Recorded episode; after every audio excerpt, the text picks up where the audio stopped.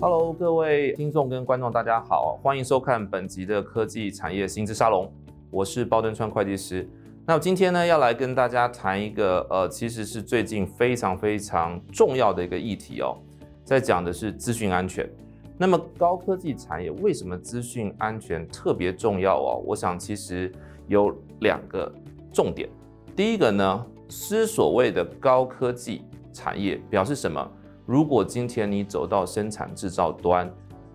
相对于其他的传统制造业来讲，其实你的制程设备相对起来有更高的精密度跟复杂性。所以在这几年工业四点零等等趋势之下，其实已经高度数位化跟云端化。这件事情呢，表示什么？表示一个非常非常智能的产线，相对起来，如果碰到了骇客等资安的一些攻击的话，它也相对于一些传产的制造业来讲相对脆弱，所以资安变得非常重要。那么第二个是呢，其实高科技产业的更重要的核心在人，因为所有的科技的进步都是在人的脑力跟它所叠加累积出来的智慧财产权。那么如果今天我们没有办法在内部流程或者系统上面把这些东西做好，好好的保全，表示什么？表示我们最核心的关键资产其实。可能在不知不觉当中就慢慢流失了。OK，所以这是为什么我们今天特别把资安这个议题哦，特别拿出来跟大家分享。非常荣幸的邀请到呃 PwC 在资安服务领域的权威专家庞雍维执行董事来跟我们谈一谈资安的这个领域啊，在高科技产业里面到底有什么新的趋势？雍维你好，哎，谢谢包会计师，观众和听众朋友大家好，我是雍维。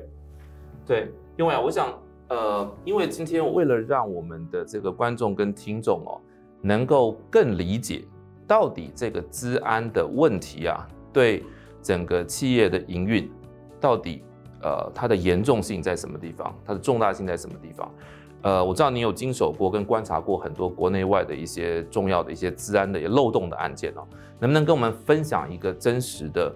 呃一个案例哦？呃，在治安的方面，如果他呃，没有太留意的话，曾经对企业造成什么样的损害？能不能跟我们分享一个一个故事？OK，那我觉得分享故事之前，可能先让大家看一下整个大环境的一个状况。其实以去年一整年来讲，总共有十四家公司因为重讯上了这个证交所的网站。那这些重讯的内容都是什么？资讯安全事件。所以平均是一个月就有一家。那再来看这个是频率的部分。另外一个是到底造成多大伤害的部分，那其实全球因为资讯安全事件所导致的一个伤害，每年的产值大概是六兆。六兆是什么样的概念？六兆美金哦。以这个我们讲一个比较黑色的产业，像是毒品这个产业来讲的话，毒品其实一整年就 FBI 统计大概也才到一兆，不到它的六分之一。而毒品里面也许是最大宗的。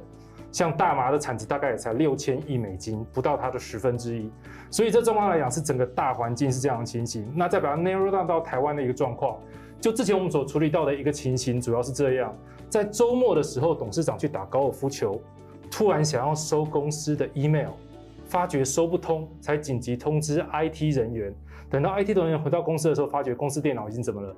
一台接着一台正在被加密当中啊，所以这就是实际上发生的一个案例。它所影响到的是不只是公司的 ERP 系统、部分的产线系统，还有它的 RD 系统，包含它最重要、董事长最气球的 email 系统。所以等于是整个企业不会有任何一个机器被这个骇客所漏杀掉。所以这个也就是现在企业面对到最大的挑战：骇客无无孔不入，而且攻击的面向是非常的广泛的。我想，就像现在这个 COVID-19 的疫情一样，一旦骇客发动攻击，就像是发动一个确诊者站到人群中，到底谁会被感染，会感染到什么样的程度，造成的伤害有多大，其实都是很难以计算的。所以这些也是 echo 到前面提到的，一个月至少一起，这是台面上，加上全球有将近六兆的一个资讯安全攻击的产值，所以我觉得这一块其实都在在体现出来，资讯安全已经不再是一个。可能的议题，而是一个进行中的议题啊。对，所以雍维啊，我问一下，像以刚刚的这个案例来讲的话，对企业造成的直接的损伤，可能是你营运的或者生产的全面瘫痪。当然，呃，也许在过程里面，骇客，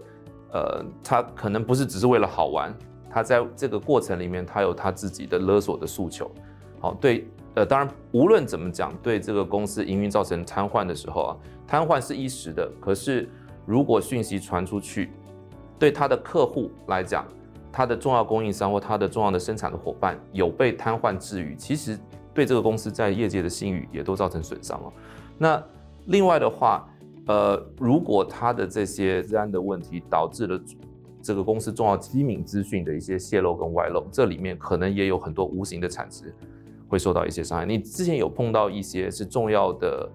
呃资讯因为治安漏洞而泄密的这些案件吗？有的。那特别在高科技产业，我想就跟包会计师一开始所提到的状况是一样。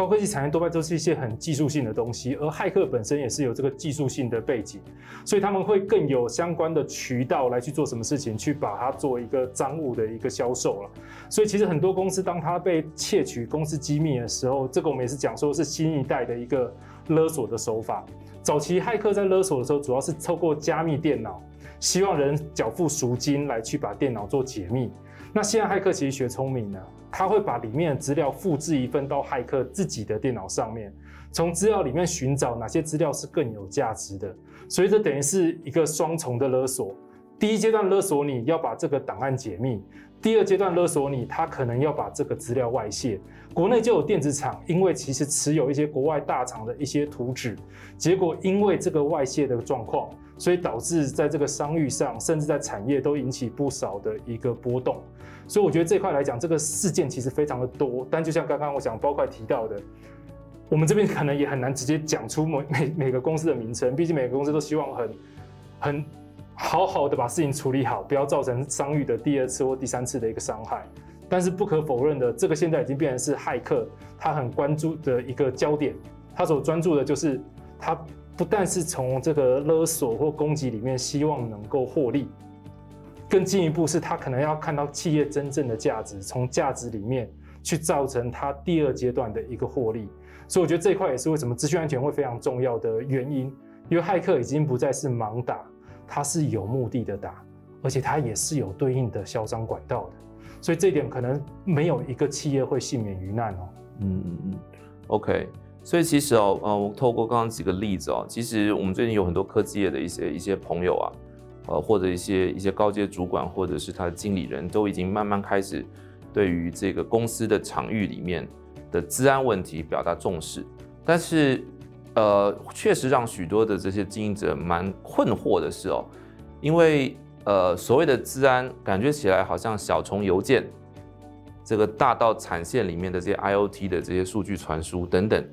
啊、似乎跟资安的领域有点无孔不入的感觉，而且。每一个呃不同，比如说，就算是一个半导体产业，它也有 foundry 厂，它也有封测厂，它也有设备厂，各种不同的这些场域过程里面会产生各式各样多元的治安问题。所以，就算他有心要把治安做好，到底要用什么样的标准，或者是什么样的一个步骤来协助他们去把到底要做哪一些工作给收集出来呢？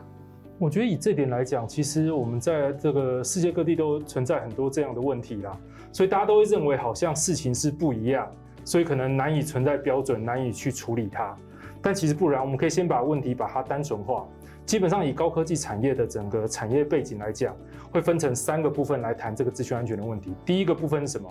？IT 环境，也就传统我们办公室这个领域，办公室怎么样让它变得达到资讯安全的水准？第二个场域是什么？第二个场域是指这个工厂，也是俗称的 OT security 这一块。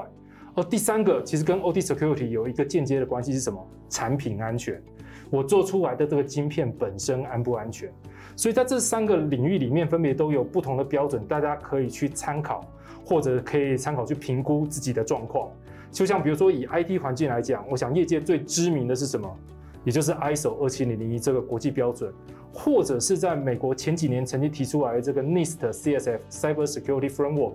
都是一个很好作为企业到底资讯安全它的成熟度到什么程度很好衡量的一个标杆。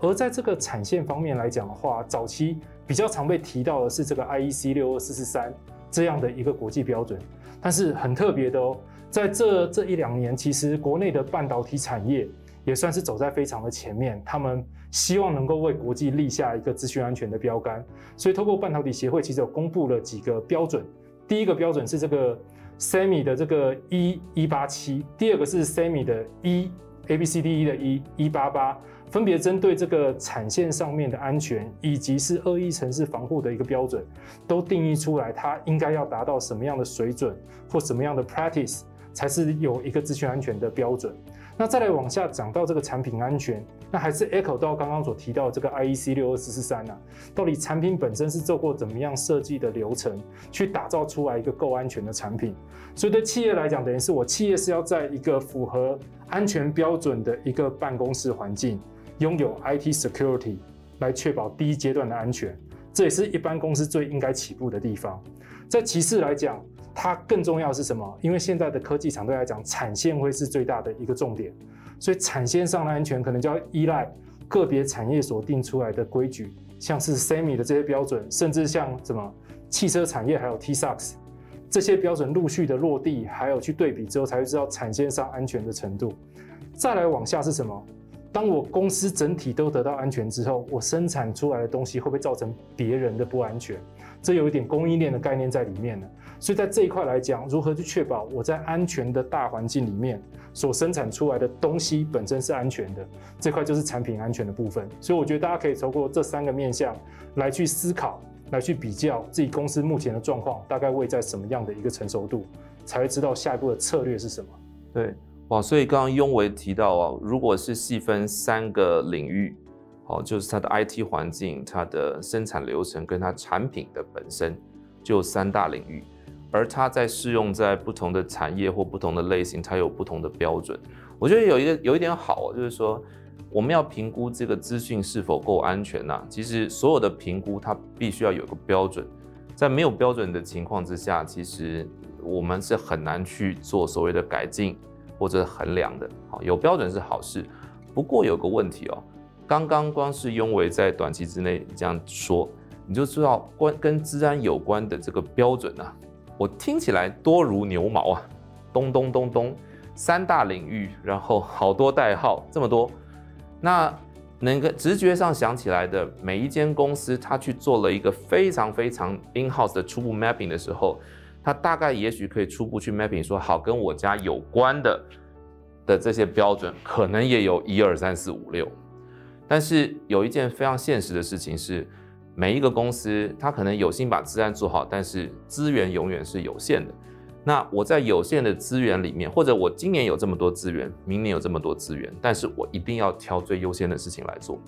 好，但是怎么样从这些不同的标准，或者是从它实际上的需求里面判断出这个优先顺序？呃，一般您辅导客户的经验，大概会怎么做，能够让客户把钱花在刀口上，做精准投放？好，那我觉得这点的确也是现在大部分的，无论是治安长或资讯长遇到最大的挑战，哪怕是工厂的厂长，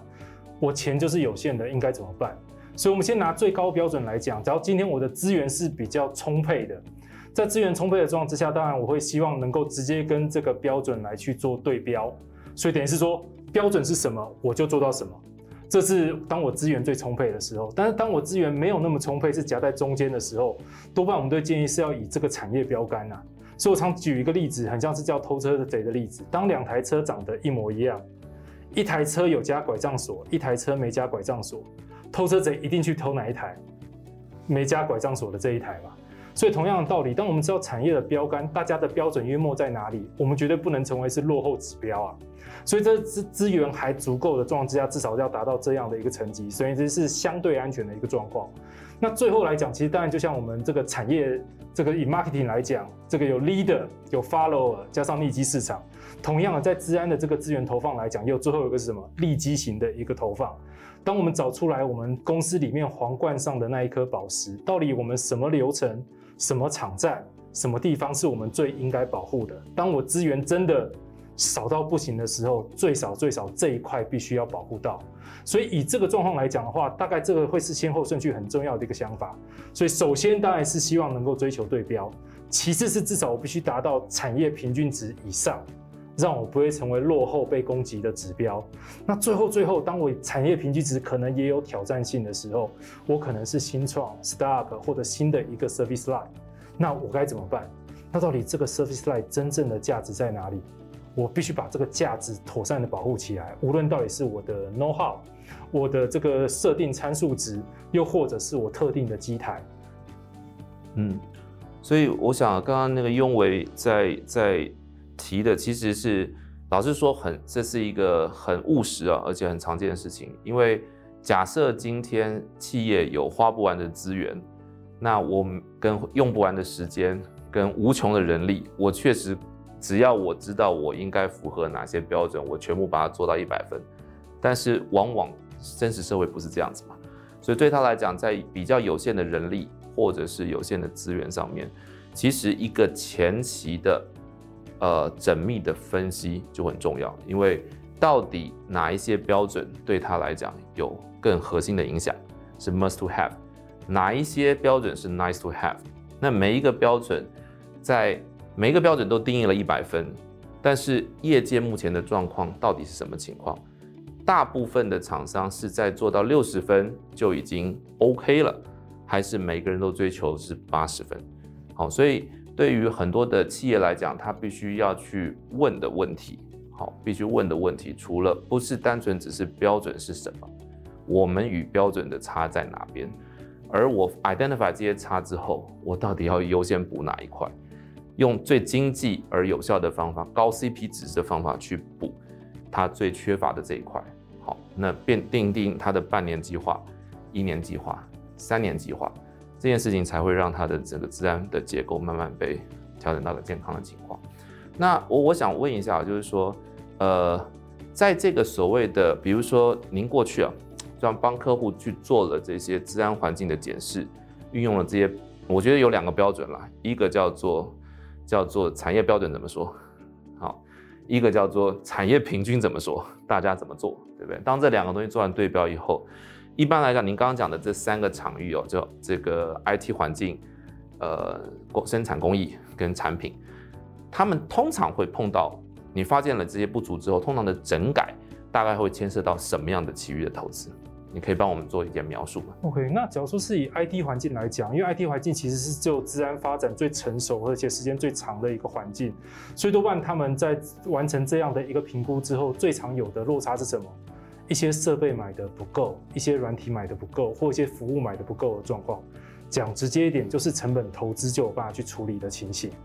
但是假如说把这个场域一下 shift 到我们的工厂端的时候，就发觉挑战性开始加大不少。原因是什么？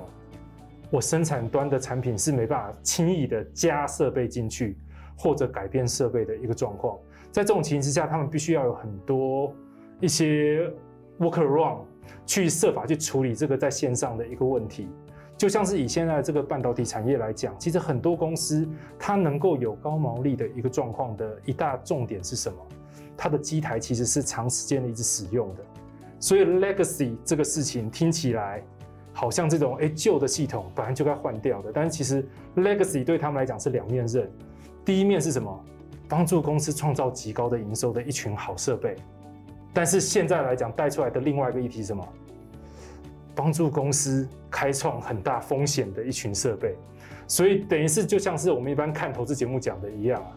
这个高风险当然就高报酬嘛。所以某些程度，现在部分的高科技产业走在的是高风险高报酬的一个路上。这个形成的挑战将会非常的大，所以他们可能需要的更多是有经验或者一些在设计面上的突破，才有办法处理场站的问题。嗯，而产品问题来讲就更是了，那就变成是要看公司在产品的这个投资的一个策略上，到底安全它只是一个附加的功能，还是它会变成你的主打？那我觉得就刚刚提到的这个 SAMI 187来讲，某些程度治安就变成是一个主打，因为它定出来这些设备必须符合什么样的一个治安标准。才能够被用在这个产线上面，所以当治安变成一个 requirement，而不是一个 nice to have，那这个产品的这个东西才有办法落地。所以最后一块的落地，我觉得是最大的一个挑战性。原因是因为这个会跟公司整体的这个商品策略有绝对的关系。但是看起来，即使公司本身不想做，产业也会推着公司必须往前做。这个可能是科技业的一个宿命啊。是是是。对，所以我想今天呃花一点时间，请雍维跟我们来谈一谈科技业的一个资安的发展跟趋势。呃，我自己很有感觉哦，其实像近期啊，资安的这个问题在科技业，甚至在台湾的政府，在很多的蛛丝马迹看起来都把它提到一个很重要的一个产业高度。我举一个例子来讲，其实在，在在过去台湾在税务上面有给这个研发投资抵减，好，表示什么？政府觉得要鼓励企业做研发，对科技业发展很重要。好，再往时间往前倒转一两年。呃，加大投资去做这个所谓的五 G 设备，或者做自动化设备，让台湾的自动化、自动生产可以升级，很重要的。最近一期啊的修法里面，把这个所谓的资安相关的设备投资也放在投资抵减的范围里面，所以表示什么？包含政府跟全部的产业界都知道哦，当我们的高科技业发展到目前已经是个科技岛、科技强国。我们要进一步的能够获取世界的信任，而且让我们能够保存自己真正我们的属于科技科技强国的这个实力。其实自然会是一个非常非常重要的底层架构。好，那呃也希望说今天借的这个节目，能够让所有科技业的同好跟朋友们都能够好好去想一想公司我们现在的这些资安的一个架构的完整性跟呃未来我们要努力的方向。那么如果后续呃，大家对于资安的议题，不管是未来发展的方向，或者这些标准发展的方向，或者公司里面个别的问题，其实都可以欢迎随时跟雍维，然后跟我们联系。那我们可以一起来探讨一下，到底怎么做才能够让呃公司好乃至于整个产业的治安的整体结构能够获得更好的提升。那今天谢谢雍维来跟我们分享，对，也谢谢大家呃收看跟收听本集的科技产业新知沙龙，我们下期见，拜拜。